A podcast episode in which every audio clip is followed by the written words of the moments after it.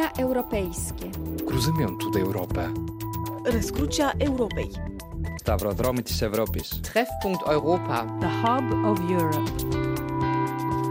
Carrefour de l'Europe. Frédéric Lebel. Bonjour, bienvenue au carrefour de l'Europe pour parler du trafic de drogue, un marché évalué à plus de 30 milliards d'euros par an sur le continent, même si le cannabis reste de loin la plus consommée et la plus importante économiquement.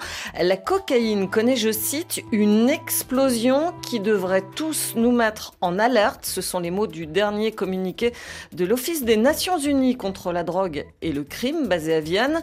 Culture en hausse en Amérique latine et consommation exponentielle en Europe en passe de devenir le premier marché mondial. Pour en parler, nous avons la chance d'accueillir en studio deux spécialistes. Clotilde Champérache, vous êtes économiste, maîtresse de conférences au Conservatoire national des arts et métiers. Vous êtes l'auteur de Géopolitique des mafias entre expansion économique et conquête territoriale aux éditions Le Cavalier Bleu. Et Fabrice Risoli, vous êtes docteur en sciences politiques sur les mafias italiennes. Vous enseignez notamment à Sciences Po Paris. Vous avez écrit La mafia de A à Z aux éditions Timbuktu et vous présidez l'association Crime Halt. Bonjour à tous les deux. 110 tonnes de cocaïne saisies dans le port d'Anvers en 2022, un record. Et une question, la Belgique est-elle devenue la nouvelle plaque tournante de la poudre blanche sur le continent? On écoute le reportage à Anvers de Laure Broulard. Sur les quais, les conteneurs et les camions défilent sans arrêt. Avec ses 129 km de superficie, le port d'Anvers est le plus grand d'Europe. Il est particulièrement intéressant pour les narcotrafiquants car il est relativement ouvert et qu'il est proche des Pays-Bas où sont implantés d'importants réseaux criminels. La drogue y arrive le plus souvent d'Amérique latine dans des conteneurs de fruits. Florence Angélici, porte-parole des douanes belges. C'est intéressant parce que les lignes sont existantes et qu'en plus les fruits, on ne peut pas les bloquer euh, de façon indéterminée, sinon euh, évidemment ça, risque de pourrir. Ils vont aussi utiliser euh, des troncs qui avaient été creusés dans lesquels on a retrouvé de la cocaïne. On va utiliser par exemple de la cocaïne liquide qui va être injectée dans les vêtements. Donc il y a beaucoup d'ingéniosité. Et les volumes saisis par les douanes sont en constante augmentation depuis 10 ans, un phénomène attribué à la hausse de la demande ainsi qu'à l'introduction de nouvelles techniques de production en Amérique du Sud. les trafiquants ont modifié génétiquement euh, les, plantes de coca et donc il y a plus euh, de récoltes et donc plus de drogue. L'Europe est un marché très intéressant parce que c'est très étendu et que c'est facile de, circuler, mais il y a un vrai souci en termes de consommation qui est en, en nette croissance euh, en Europe. Une fois arrivé à Anvers, la quasi-totalité de la cocaïne file directement vers les Pays-Bas avant d'être dispatchée dans le reste de l'Europe. Derrière ce trafic, la Mokro Mafia, une organisation néerlandaise d'origine marocaine qui a la main sur une grosse partie du marché de la cocaïne et qui n'hésite pas à recourir à la violence. Ton Veuten est anthropologue. Il a écrit un rapport sur les réseaux criminels liés à la drogue pour la ville d'Anvers. On a eu les dernières années beaucoup d'incidents de violence, beaucoup de tirages avec des pistolets et des kalachnikovs et beaucoup d'explosions de grenades. C'est une stratégie pour intimider les autres. Il y a deux mois, la drogue a fait une première victime à Anvers. Une fillette de 11 ans a été tuée au cours d'un règlement de compte entre bandes rivales. Depuis, le gouvernement a annoncé une série de mesures pour lutter contre les narcotrafiquants, un renforcement des effectifs policiers à Anvers, des amendes relevées pour les consommateurs de cocaïne et surtout une nouvelle commissaire nationale aux drogues chargée de coordonner la lutte contre la criminalité liée aux stupéfiants. Clotilde Champérage, pourquoi l'Europe est-elle sur euh, le devant de la scène? Est-ce que euh, l'Amérique est saturée? Oui, le marché de la cocaïne euh, aux États-Unis et au Canada est, saturé effectivement. Ce qu'il y a aussi, c'est qu'aux États-Unis, il y a des effets de déplacement aussi sur la, consommation de stupéfiants et c'est beaucoup les opioïdes qui montent. Donc aussi le détournement de médicaments initialement légaux et surconsommés ou consommés dans un but non pas de, par exemple, d'anti-inflammatoires, mais de profiter de, ces effets euh, stupéfiants. Donc du côté des États-Unis, de l'Amérique du Nord, on a euh, saturation du marché et euh, l'Europe est un nouveau marché effectivement qui, s'étend pour la petite histoire, l'Afrique aussi hein, commence à avoir une augmentation de la consommation de cocaïne sur son territoire. Et elle est aussi, depuis, une étape dans le commerce de la drogue vers l'Europe L'Afrique, oui, est devenue un lieu où on euh, raffine la, matière brute avant de l'expédier euh, vers l'Europe. Donc on a véritablement une diversification des routes de la cocaïne et de des chaînes de valeur mondiale. Enfin, c'est ce qu'on utilise en économie pour expliquer que un produit n'est pas totalement fini pour être expédié à destination, mais il peut connaître des processus intermédiaires de, production qui vont utiliser euh, la mondialisation et différents territoires. Fabrice Risdoli, euh, on observe un déplacement des flux, et notamment euh, en Europe. Est-ce qu'il y a un déplacement de ports d'arrivée du sud de l'Europe vers le nord? Il y a un déplacement perpétuel depuis 40 ans. C'est-à-dire, par exemple, quand vous parliez de passage vers l'Afrique subsaharienne. Lorsque j'étais chercheur à l'Observatoire géopolitique des drogues en 96, on publiait déjà ce type de nouvelles. Alors à l'époque, c'était pas pour que la marchandise soit raffinée en Afrique, c'était simplement parce qu'on changeait l'étiquette dans le port de Lomé et que donc les ananas, au lieu de venir de Colombie, euh, venaient donc euh, de Lomé et que à l'époque, je dis bien à l'époque, les douaniers ne contrôlaient pas des ananas venant euh, de l'Afrique subsaharienne parce qu'ils ne pensaient pas que dedans il pouvait y avoir de la cocaïne. Donc une fois que ces routes sont bouchées ou qu'on change ou qu'on raffine le produit différemment, bah, par exemple aujourd'hui on passe par le Maroc. Quand je dis aujourd'hui, moi en géopolitique ça fait 5 ans. Hein.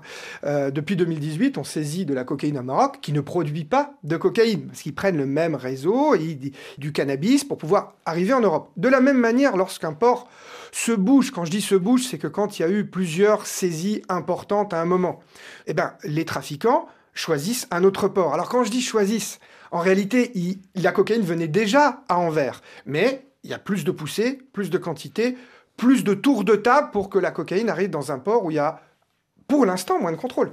Hum. Et les méthodes pour cacher euh, la drogue sont de plus en plus sophistiquées. C'est ahurissant. Oui, alors encore une fois, euh, le premier procès auquel j'ai assisté euh, à l'époque, euh, en 1994, c'était déjà de la cocaïne liquide au tribunal de Paris. Alors c'était des vulgaires bouteilles avec de la cocaïne liquide dedans. C'est sûr que maintenant c'est bouteilles de plongée ou etc. Mais il y a déjà 20 ans, on a saisi d'énormes quantités de marbre euh, donc à Joya Taoro, et il a fallu casser des blocs de marbre énormes parce que la cocaïne était euh, dedans. Donc oui, l'imagination euh, des logisticiens, des trafiquants est sans limite, mais on avait déjà des phénomènes de diversification de la manière d'acheminer les produits en Europe depuis longtemps. Hmm. On parlait de, la drogue qui va d'un port à l'autre. on voit bien que pour les ports, la difficulté Clotilde Champérache, c'est de concilier à la fois l'impératif économique et l'impératif de lutte contre le trafic. Alors j'aurais tendance à dire qu'il n'y a, pas de difficulté à concilier, on ne concilie pas. Euh, il y a un choix qui a clairement été fait, qui est celui du libéralisme, euh, de ne pas trop contrôler les marchandises parce que euh, ce qu'on cherche c'est la fluidité des marchandises. Alors dans un contexte effectivement qui est hyper concurrentiel, c'est-à-dire que là où on pourrait se dire l'activité économique va se répartir sur les territoires pour essayer ben, de justement de ne pas avoir d'engorgement de certains ports, au contraire on est dans la course au gigantisme, c'est-à-dire que les ports se livre une guerre sans merci pour capter un maximum de porte-containers, quitte parfois à développer des infrastructures de plus en plus puissantes pour accueillir des porte-conteneurs de plus en plus lourds. Et euh, c'est euh, la guerre à celui qui traitera le plus rapidement possible chaque euh, conteneur. C'est du 6 secondes de, de, prise en charge à Rotterdam, 24 heures sur 24, 7 jours sur 7. Donc on est dans cette compétition-là, avec au niveau européen une recommandation qui est de ne pas contrôler plus de 5% des marchandises. Donc forcément, c'est la porte ouverte à l'entrée aussi de marchandises illégales. Il pourrait y avoir euh, des solutions, selon vous, euh, euh, des contrôles, on parle de contrôle laser des conteneurs, l'intelligence artificielle, Fabrice Rézoli moi, je suis pas très intelligence artificielle, voilà, j'y connais rien. On a déjà amélioré les contrôles en faisant des scanners très puissants, etc. Il n'empêche que, à un moment, scanner toute la marchandise, ça prend du temps. Et donc, euh, Clotilde Champérat vient d'expliquer que euh, tout est fait pour que la marchandise circule le plus rapidement possible. Donc, à Anvers, aujourd'hui, on a les conséquences du fait que 0,5% de la marchandise est contrôlée Aujourd'hui, la Belgique euh, va développer un plan pour améliorer euh, cela. Enfin, il y a d'autres ports en Europe, il y a d'autres manières de faire. Les mules, bien sûr. Mais par exemple, le crime organisé français, il y a 15 ans, a ouvert une voie, une espèce d'autre autoroute d'acheminement de la cocaïne en France par les voiliers. Donc la drogue est stockée au Venezuela et dans les Caraïbes, en particulier françaises. Puis on demande à des gens qui ont des voiliers de, prendre une certaine quantité de cocaïne importante. Et bien depuis 10 ans, on arrête régulièrement des voiliers avec des importantes quantités de cocaïne à l'intérieur. On, a vu s'échouer euh, au début du mois des gros ballots de cocaïne sur les plages normandes, deux tonnes quand même. Est-ce que ça pourrait être une nouvelle méthode? Un des procureurs disait que ça pourrait être en effet une nouvelle méthode. Alors, ce n'est pas une nouvelle méthode. Euh, les clans galiciens, euh, déjà à la fin des années 70, début des années 80, euh, avaient passé un deal avec les cartels colombiens. Les cartels colombiens amenaient la drogue jusque à la limite des eaux territoriales ou un peu en avant. Et c'était des pêcheurs qui allaient chercher la cocaïne en mer. Donc on jette la cocaïne en mer et on va la récupérer. Donc c'est pas un nouveau système. Hein oui, sûr. mais c'est pas forcément un accident. C'est pas forcément un accident, non, c'est parfois une stratégie de, livraison euh, particulière, de manière à jouer avec les eaux territoriales, de manière à se partager euh, aussi la tâche entre les logisticiens et de profiter en fonction de chacun, des compétences de chacun. En l'occurrence, là, le port de pêche. Clotilde Champérache, vous disiez, on a fait clairement le choix du libéralisme et euh, de la vitesse économique dans les ports. Est-ce qu'il y a des solutions justement pour euh, essayer euh, de lutter? Contre le trafic de drogue ou du moins essayer de, le maintenir à un niveau plus bas Contrôler plus les marchandises, ça semble un impératif. Alors les Pays-Bas, longtemps, euh, parce qu'on parle beaucoup de mocromafia aujourd'hui, mais euh, la mocromafia, ça fait des années qu'elle est implantée aux Pays-Bas et que euh, les Pays-Bas ont été alertés sur la quantité massive de, de, drogue qui passait sur son territoire et qui ensuite irriguait toute l'Europe grâce à la circulation, là aussi facilité des marchandises sur l'espace de l'Union européenne. les Pays-Bas ont longtemps répondu qu'eux étaient une nation marchande. quand on regarde le rapport d'activité du port de Rotterdam de 2000 21, il vous explique, alors qu'on a eu des morts hein, cette année-là, que euh, certes, ça avait alerté la société civile, l'opinion publique, que la criminalité était un problème grave, mais qui n'était pas du ressort des autorités portuaires de régler ce problème-là. Donc il y a quand même une façon de se défausser du problème qui, euh, bah, sur le long terme, est problématique, surtout qu'on voit que c'est quand même les démocraties qui sont euh, à risque derrière ça. Ce n'est pas seulement un problème économique d'un marché qu'on ne souhaite pas et avec des consommateurs et des offreurs.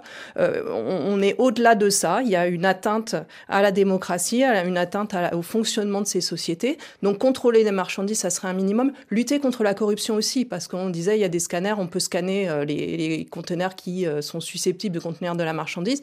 Euh, au niveau de la corruption, ben, on va faire en sorte de euh, payer pour que on ne scanne pas les conteneurs qui contiennent de ces marchandises-là. Il y a eu un, procès récemment en France des dockers du Havre. On, voit que la mafia essaie de corrompre sur place euh, et qu'elle réussit à corrompre les dockers, euh, Fabrice Rézoli. Oui, oui, les trafiquants euh, savent depuis très longtemps faire de la veille informationnelle, c'est-à-dire ils se renseignent partout, dans les quartiers, dans les ports, pour savoir si des gens sont intéressés par de l'argent facile, si des gens ont des problèmes d'argent, des dettes, si on peut les faire chanter parfois, et une fois qu'on a, le problème c'est qu'on a accepté une fois de détourner une cargaison, de fermer les yeux, donc euh, vous parliez euh, de docker, mais ça peut être des policiers, des douaniers, c'est régulièrement hein, qu'on en arrête euh, en France. Le problème c'est que parfois ces gens-là veulent faire machine arrière, ou ils sont contents, ils ont gagné 20 000, 40 000 euros, et c'est plus possible, parce que les trafiquants sont sur les dents, il faut que la, la drogue rentre en Europe, et c'est là qu'il y a des moyens de pression terribles, qu'on tire sur les gens, qu'on tire dans les jambes pour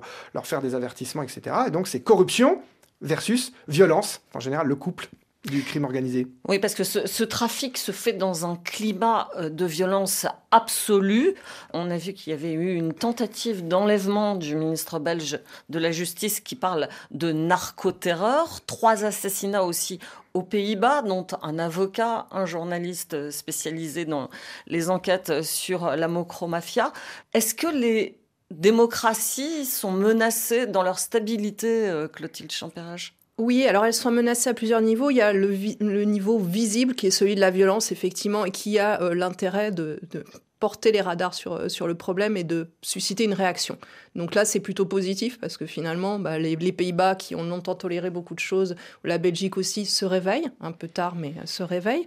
Mais il y a aussi toute la déstabilisation qui est liée au profit qui sont liés à, ces trafics-là. C'est-à-dire qu'il y a des flux massifs d'argent qui circulent, qui circulent dans des économies, et je pense à la Belgique et aux Pays-Bas encore une fois, l'Allemagne n'est pas loin non plus, où euh, l'argent liquide circule sans véritablement qu'il y ait un toit à l'utilisation euh, de cet argent liquide, c'est-à-dire sans qu'il y ait besoin de justifier la provenance de l'argent. Donc ça, euh, ça veut dire qu'il y a de l'argent sale qui circule sans même être blanchi dans nos économies et euh, ça permet bah, d'acheter, encore une fois on va retrouver la dimension corruption, mais ça permet aussi de corrompre l'économie légale, c'est-à-dire qu'ils vont investir dans des entreprises, dans des bars, des restaurants, etc.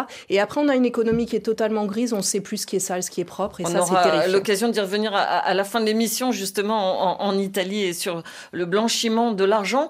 Mais euh, cette violence, finalement, c'est un petit peu l'arbre qui cache la forêt. Derrière, en fait, euh, toutes ces mafias savent très bien s'entendre sans violence. Oui, alors la violence, c'est un peu l'anomalie parce qu'encore une fois, ça, indique souvent une faiblesse de ces organisations et ça crée de la faiblesse parce qu'en général, il va y avoir une rétorsion euh, des forces de l'ordre, des États.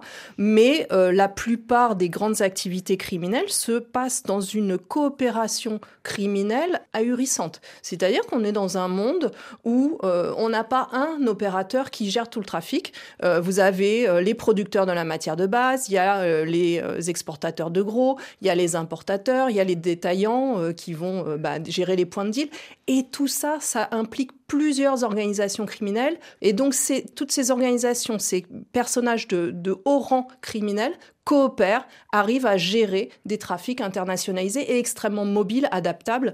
On parle du port d'Anvers, mais euh, tous les ports sont susceptibles d'accueillir ces marchandises. Ils redirigent en permanence en fonction des opportunités. Fabrice Risoli, euh, vous avez l'impression, au vu de toutes les violences euh, que l'on a vues ces derniers mois, ces dernières années aussi, on est passé à un degré supérieur ou finalement non, c'est un petit peu la même histoire. En général, je dirais qu'il y a parfois même moins de violence. C'est-à-dire qu'il faut se remémorer l'Italie des années 80 où euh, il y avait un homicide par jour euh, euh, en Sicile certes lié peut-être à la personnalité de Totorina, d'un clan qui voulait euh, faire beaucoup de violence, mais malgré tout qui était aussi la conséquence de l'entrée massive de Cosa Nostra dans le trafic d'héroïne.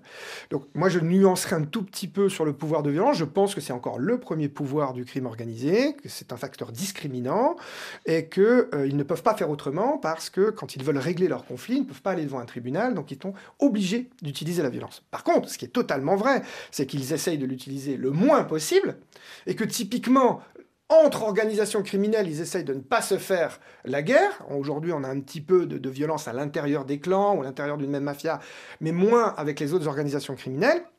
Et sur les collaborations qui fonctionnent très bien, la dernière en date sur la cocaïne, comme d'habitude, la dernière en date pour moi, elle a plus de 5 ans, c'est l'idée que euh, euh, lorsque les ports se bougent, encore une fois, c'est relatif, on ouvre une nouvelle voie. Ben, la dernière voie, c'est que par exemple les cartels mexicains qui voulaient absolument déverser des tonnes de cocaïne en Europe, passe par la Russie. Donc la drogue arrive par port-conteneur, il n'y a aucun contrôle en Russie, on scelle des alliances, corruption, et la cocaïne revient par bateau dans le port d'Hambourg et ailleurs, mais avec de la marchandise qui provient de Russie, qui n'est pas susceptible d'être contrôlée pour de la cocaïne. Ou on intercepte par voie routière de la cocaïne qui vient donc d'est en ouest, alors que c'est pas du tout son chemin, euh, dans les camions tir, euh, etc. Et c'est le Monténégro, par exemple la mafia monténégrine ou euh, du Monténégro, pardon, ou, ou albanaise, qui fait venir dans la cocaïne. Ça, c'est relativement nouveau. Et donc les gens ne s'entretuent pas, mais quand même, au Monténégro, les deux familles s'entretuent, elles.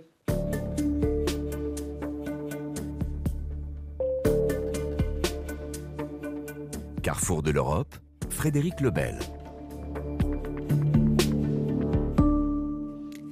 On a beaucoup parlé de la cocaïne dans cette première partie d'émission. On va parler du cannabis qui fait l'objet de politiques publiques très diverses en Europe. Nous sommes toujours avec nos deux invités, tous les deux professeurs spécialistes des mafias et du crime organisé. Clotilde Champérache, vous avez publié Géopolitique des mafias aux éditions du Cavalier Bleu. Et Fabrice Rizzoli, vous avez écrit La mafia de A à Z aux éditions Timbuktu et vous présidez l'association Crime Halt, direction l'Allemagne qui étudie un projet de loi qui pourrait légaliser le cannabis d'ici fin mars. Le parcours législatif sera sans aucun doute complexe, mais il suscite déjà beaucoup de débats. C'est le reportage de Salomé et non Cohen. C'est au fin fond de la Saxe, à environ 20 km de la ville de Dresde dans l'ancienne Allemagne de l'Est, qu'est implantée Demecan, une entreprise de cannabis thérapeutique. En fonction du vent, on sent même le cannabis à des kilomètres à la ronde. Les locaux pour accueillir le cannabis légal sont déjà prêts, comme l'explique Gabriel Nott, responsable des cultures. Ici, c'est la pièce qui accueillera le futur cannabis. Le gros œuvre est déjà prêt. Dès que la légalisation sera effective, il nous faudra peut-être encore un mois pour que ce soit terminé et ensuite nous pourrons produire jusqu'à 10 tonnes par an sur ce site. Et de nouvelles plantes sont aussi en phase de développement. L'entreprise se prépare au cas où la consommation récréative de cannabis serait finalement autorisée dans le pays. Demecan produit du cannabis thérapeutique depuis 2021. Dans cette grande pièce d'une centaine de mètres carrés, 600 plantes poussent. On se croirait dans la jungle et pour cause. Il fait chaud, environ 25 degrés, et très humide. Hier Orange. Ici, on sent déjà l'odeur du cannabis, c'est la variété Orange Velvet. Ça sent un peu l'orange, un peu l'agrume. Ça vient des fleurs, on récolte les tiges des fleurs, on enlève les feuilles qui les entourent, on les fait sécher. Cela dure une à deux semaines. Ensuite, il est analysé, mis en boîte et étiqueté. Puis, il est livré à notre client, le gouvernement fédéral, qui le distribue ensuite aux pharmacies.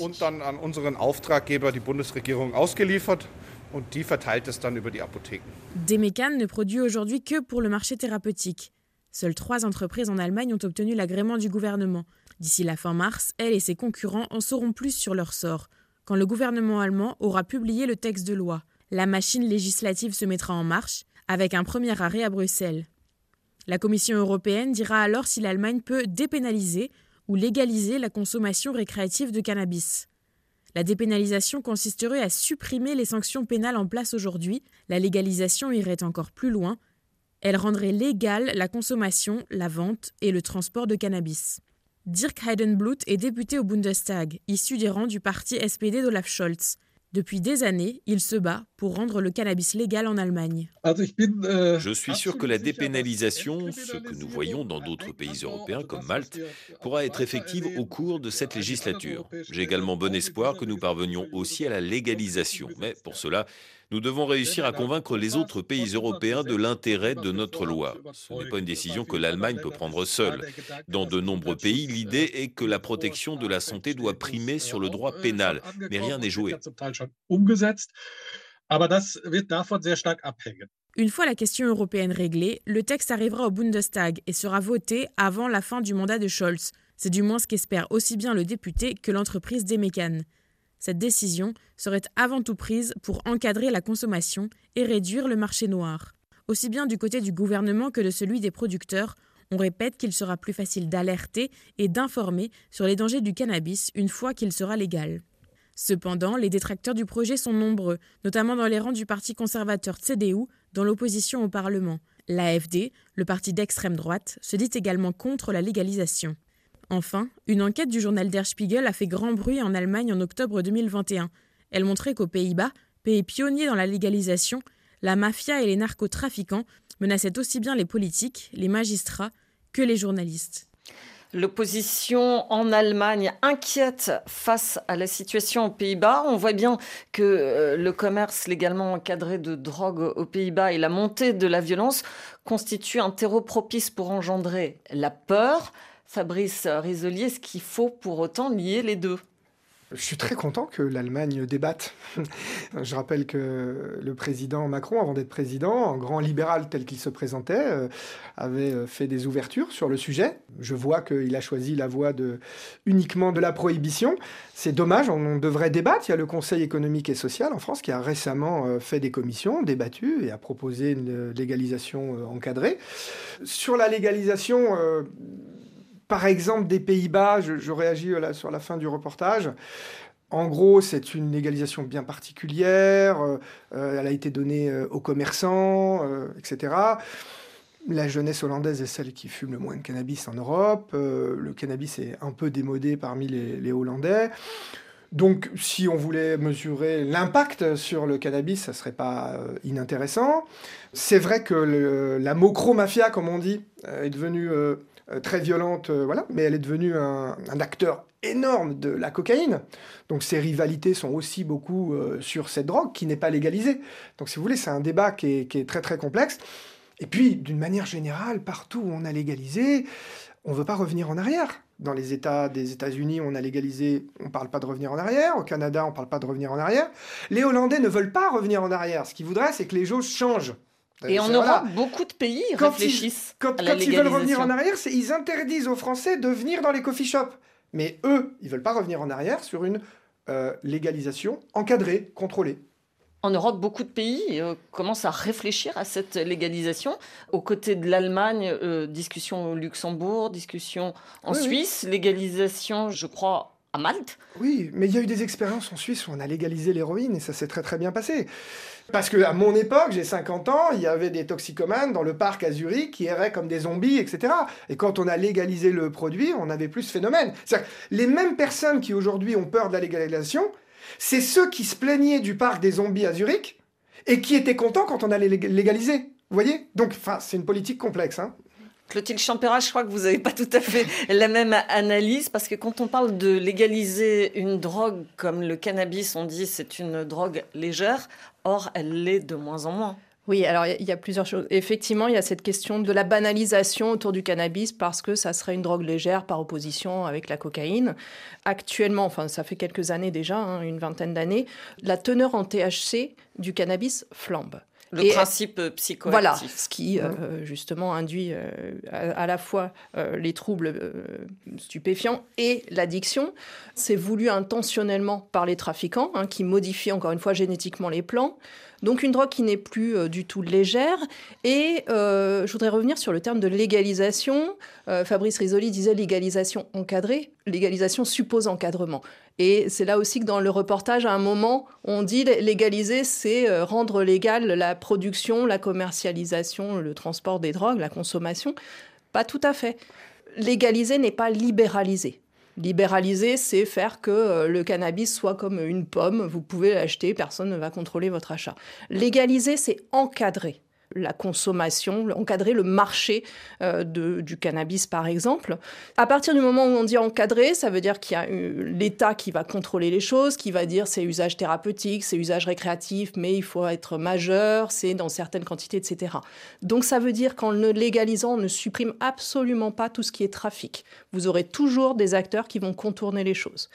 Ce que je veux dire aussi, c'est que on a parlé de cannabis, tout à l'heure on parlait de, cocaïne, comme si les marchés étaient indépendants les uns des autres. Les organisations criminelles dans les stupéfiants actuellement trafiquent plusieurs drogues en même temps parce qu'il y a aussi des échanges qui se font. Euh, le cannabis se vend beaucoup plus cher aux Antilles qu'en Europe, donc on va euh, l'expédier vers les Antilles en échange de cocaïne qu'on va revendre plus cher en Europe qu'aux Antilles. Donc les trafiquants de drogue, ils sont sur plusieurs drogues en même temps, donc ça va pas les couper, ça va pas les bloquer, ils vont continuer de prospérer sur ces trafics. Et puis un des interlocuteurs de notre euh, journaliste dans le reportage disait si on légalise en Allemagne, il faudrait aussi convaincre les autres pays européens. Oui et non, parce qu'on reste quand même. Alors, ça, c'est aussi euh, la mondialisation. On a l'impression que toutes les frontières sautent et que euh, tout le monde fait la même chose. La mondialisation, c'est une unification économique, effectivement. Et là, on rejoint cette fluidité de circulation des marchandises, des capitaux et, dans une moindre mesure, des hommes. Mais la fragmentation politique n'a pas arrêté d'augmenter hein, pendant cette mondialisation euh, depuis la fin du XXe siècle. Donc, chaque État est souverain quand même dans sa législation.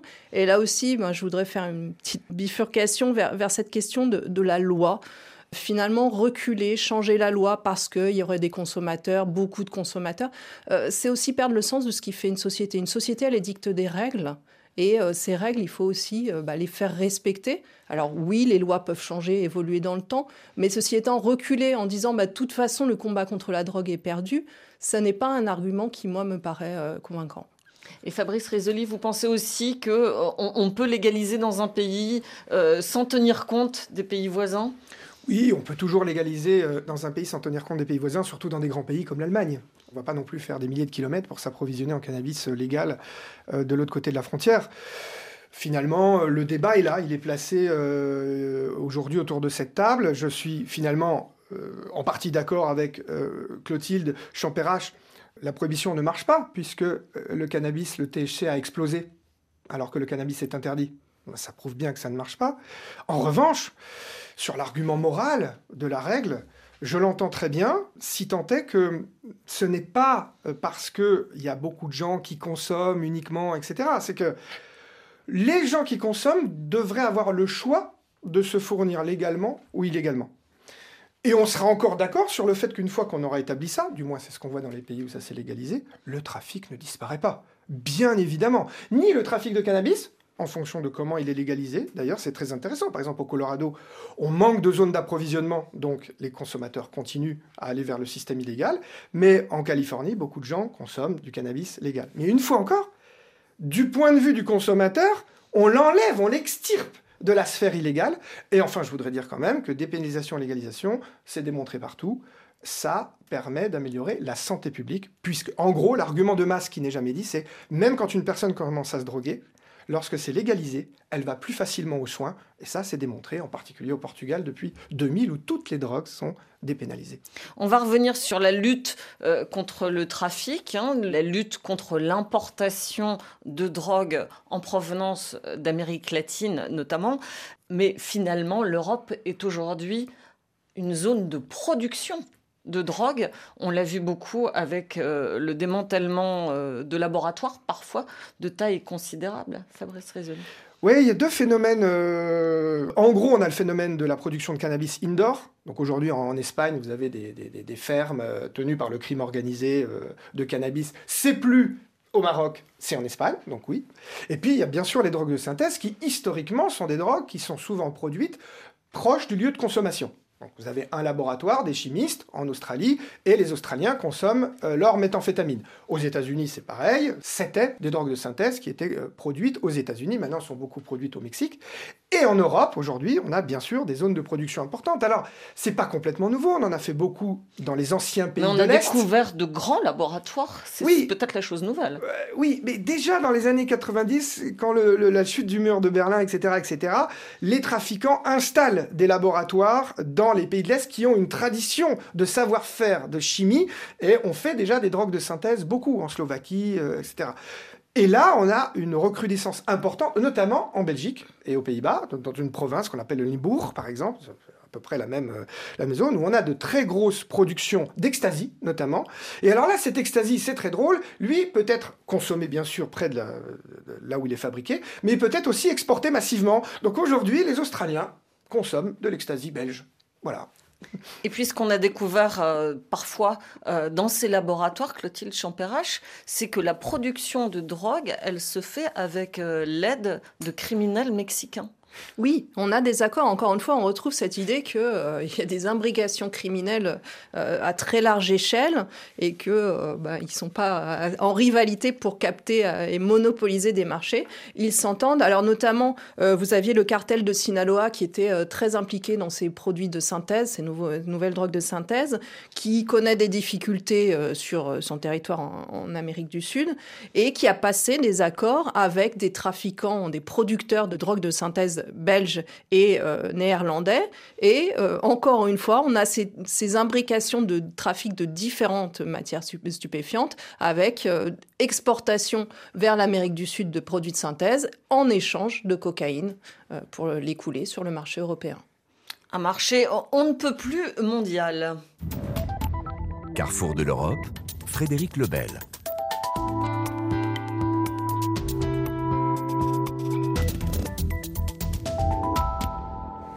De l'Europe sur les défis qui se posent à l'Europe en matière de trafic de drogue avec nos deux invités, Clotilde Champérache et Fabrice Risolier. On va se pencher sur la réponse judiciaire. Clotilde Champérache, est-ce que la coopération européenne en matière de lutte contre le trafic de drogue fonctionne?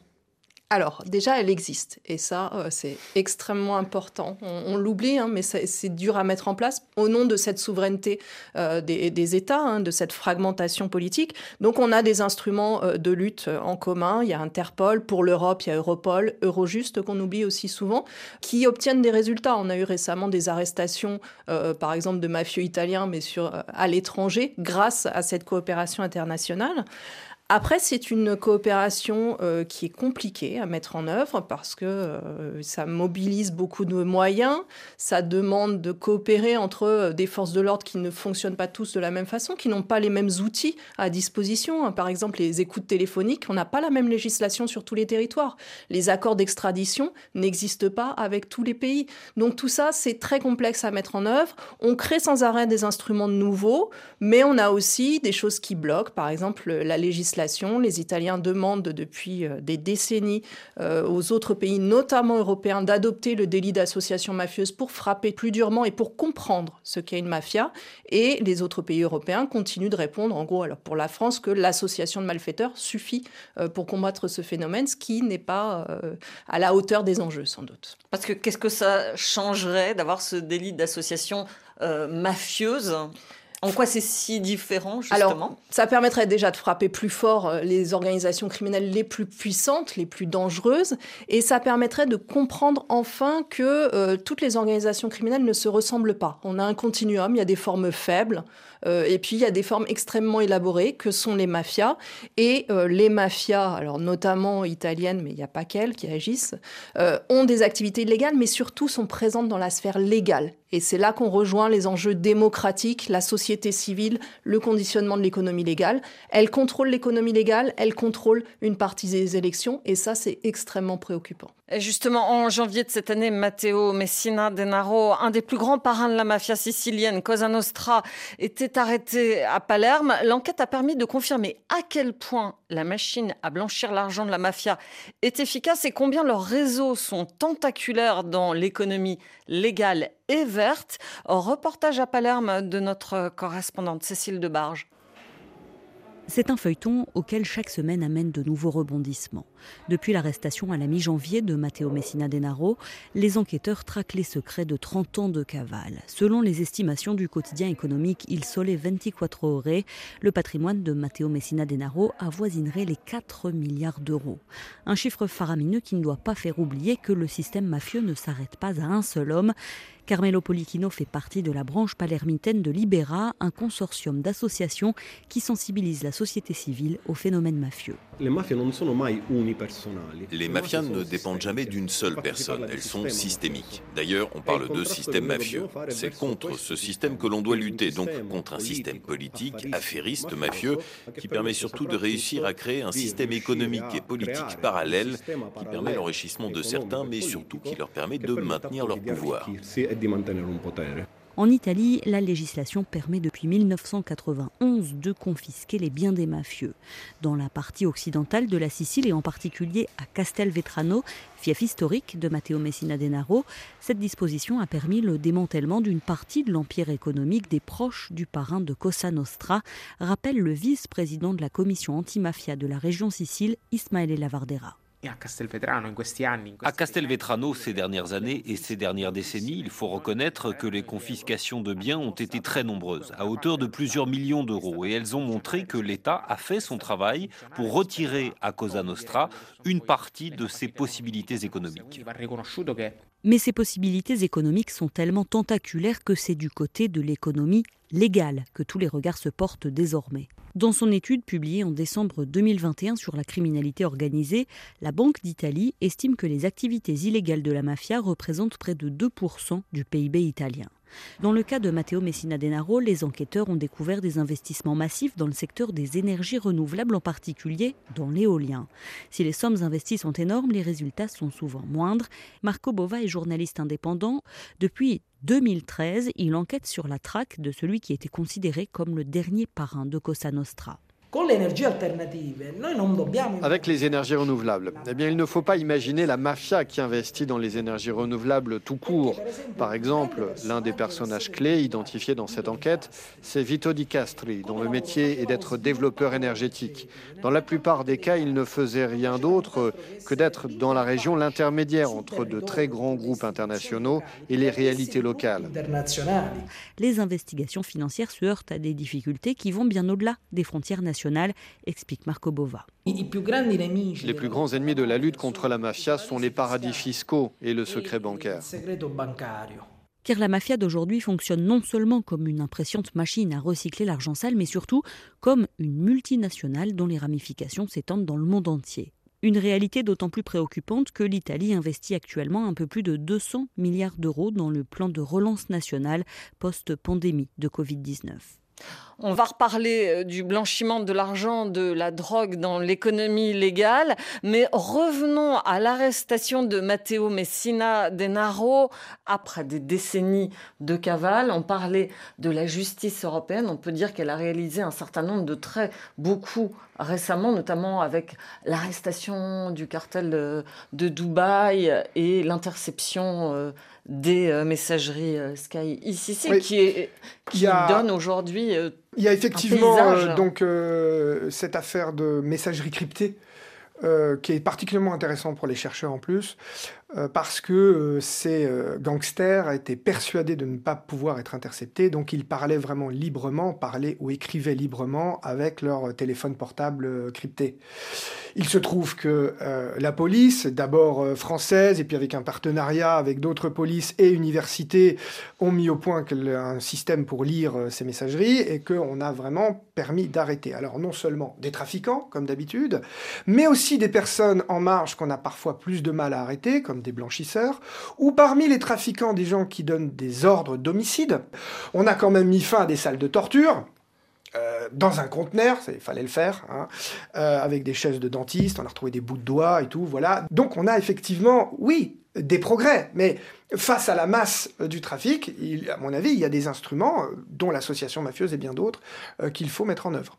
Oui, on a quand même réussi aussi à arrêter euh, euh, cinq gros barons euh, de la drogue à, Dubaï, Clotilde Champérache mais ce n'est pas la fin du trafic de drogue. Oui, alors c'est vrai qu'il euh, y a une telle fierté aussi dans ces affaires de coopération qui est internationale dans la lutte contre le crime organisé que souvent aussi on va beaucoup valoriser les résultats, y compris pour les justifier, parce que budgétairement parlant, c'est très lourd hein, de faire coopérer des, forces de, police, des forces de l'ordre de différents pays.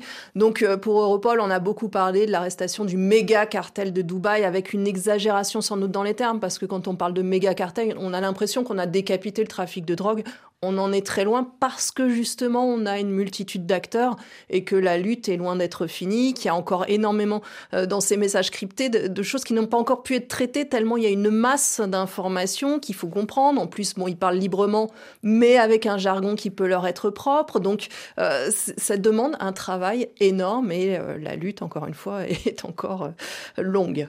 Et puis cette coopération européenne, elle se heurte parfois à une fin de non-recevoir des États du Golfe qui refusent d'extrader euh, ces barons de la drogue. Beaucoup ont trouvé refuge, notamment à Dubaï. Oui, oui, oui. Il y a ce problème, encore une fois, de, législation différente, d'accords d'extradition qui ne fonctionnent pas. Là, c'est Dubaï, mais euh, on a eu récemment l'arrestation euh, d'un dranghettiste qui avait la double nationalité italienne-australienne.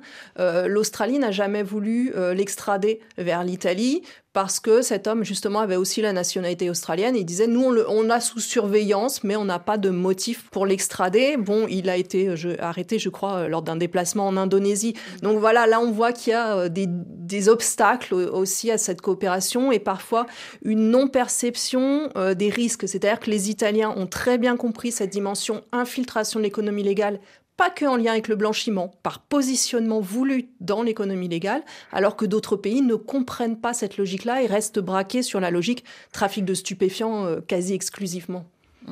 Notre correspondante Cécile Debarge euh, l'exprimait dans son reportage. La confiscation des biens de la mafia, c'est quelque chose qui fait mal au crime organisé. C'est quelque chose pour lequel vous militez, Fabrice Risoli, au sein de votre association. Euh, oui, oui, bien sûr. Alors, euh, on peut confisquer les biens de la mafia, mais depuis 82, on peut confisquer les biens, y compris des complices y compris de personnes qui pénalement ne seront pas condamnées pour un trafic de stupéfiants ou pour un homicide, parce qu'ils devront justifier l'origine légale de leurs biens devant un tribunal administratif. Alors c'est une confiscation révolutionnaire, parce que, comprenez, les Italiens, ils sont bons au football, quand c'est une difficulté, ils dribblent, voyez Donc euh, euh, le blanchiment, c'est compliqué de lutter contre le blanchiment. C'est compliqué. Pénalement, on veut mettre les gens en prison, mais le problème, c'est qu'il faut justifier le, le lien qu'il y a entre l'infraction et le bien. Et alors si en plus l'argent est passé entre plein de paradis fiscaux ou même dans le pays d'à côté, il faut une commission rogatoire pour le magistrat, pour retracer le bien et tout. Là, on coupe tout ce problème. Là, on dit aux gens, bon, euh, vous possédiez tout ça, mais comment vous l'avez gagné légalement? Je schématise, hein, parce que c'est encore beaucoup plus compliqué que ça. Et on récupère des milliards d'avoirs en Italie comme ça. Ce qu'il faut voir, c'est que chaque pays, petit à petit, sous le joug de l'Europe, essaie de progresser. La France, depuis plus de dix ans, a une agence de biens confisqués, mais c'est encore, par exemple, une confiscation pénale, compliquée à mettre en œuvre. Et attendez, elle n'est pas obligatoire. Ça aussi, c'est quand même le grand truc qui, de base, en Italie, association mafieuse, confiscation obligatoire. Là, il y a beaucoup de progrès à faire à France, à la fois sur la confiscation en soi, sur l'obligation, de manière à confisquer beaucoup plus d'avoirs. Clotilde Champérage, quand on veut lutter contre le blanchiment et donc aussi contre l'économie grise, finalement, il faut aussi s'attaquer à la question de la corruption. Et c'est une question qui vient bien en amont. Alors la corruption, pour le blanchiment et puis même pour cette infiltration dans l'économie légale, à la limite, il n'y en a même plus besoin parce qu'on a des outils économiques qui permettent de faire ce qu'on veut. Encore une fois, quand vous pouvez dépenser de l'argent en liquide sans qu'on vous demande d'où vient l'argent, bah, c'est très facile. Euh, lorsqu'on a eu la crise sanitaire, vous avez eu plein de petits commerces qui étaient en difficulté, qui ont changé de propriétaire. Parce que bah, il y a d'autres personnes qui sont arrivées qui ont dit moi j'ai des liquidités, euh, je reprends. Ou alors je prête des liquidités à la personne en difficulté. Là, c'est le chaînon de l'usure qui se met en place avec des gens qui sont euh, pieds et poings liés avec des membres de, la criminalité organisée. Euh, vous avez aussi euh, des législations qui permettent de faire rentrer de l'argent sale et ça ressort tout propre. Malte, par exemple, dont on parle peu, que parfois on applaudit pour son taux de croissance magnifique. Malte, c'est une économie qui a développé la première législation sur les paris en ligne et on sait très bien que les mafieux ne vont plus en Suisse placer leur argent, parce que la Suisse coopère plutôt bien quand même sur, ces enquêtes-là, mais ils vont massivement à Malte. Ils domicilient euh, des sociétés de paris sportifs et aucun contrôle. Normalement, on doit faire les paris avec des cartes euh, bancaires pour pouvoir identifier l'argent. Non, c'est du liquide qui circule sans aucune difficulté. Aucune pression européenne sur Malte pas vraiment. Il y a de temps en temps, on tape sur les doigts de Malte, on dit c'est pas bien, l'autorité de régulation ne fonctionne pas correctement. Mais quand on voit que euh, la législation est passée grâce à un, euh, homme politique et que son fils est un des premiers investisseurs dans le secteur, on comprend bien qu'on ne va pas non plus enquêter trop euh, en profondeur. Fabrice Rézoli, peut-être le mot de la fin. Comment lutter efficacement contre le blanchiment. Continuons à produire du savoir, impliquons aussi les citoyens, parce que, désolé, mais voilà, là, on est tout le temps en train de parler de ce que doit faire la politique pénale, euh, etc. Il existe quand même un dispositif qui a montré ses preuves en Italie. Le président de la République était à Casal di Principe le 21 mars dernier pour la journée de la mémoire des victimes innocentes. Il a salué tout le travail qui était fait dans cette ville, qui était la capitale du crime dans les années 80, où il y avait un homicide euh, par jour, où la Camorra était toute puissante. Aujourd'hui, vous avez donc des biens confisqués qui sont redonnés à des coopératives, à des associations. C'est ça qu'il est allé visiter. Cette loi existe en France depuis 2021. Euh, aujourd'hui, il y a cinq biens qui sont réutilisés en France.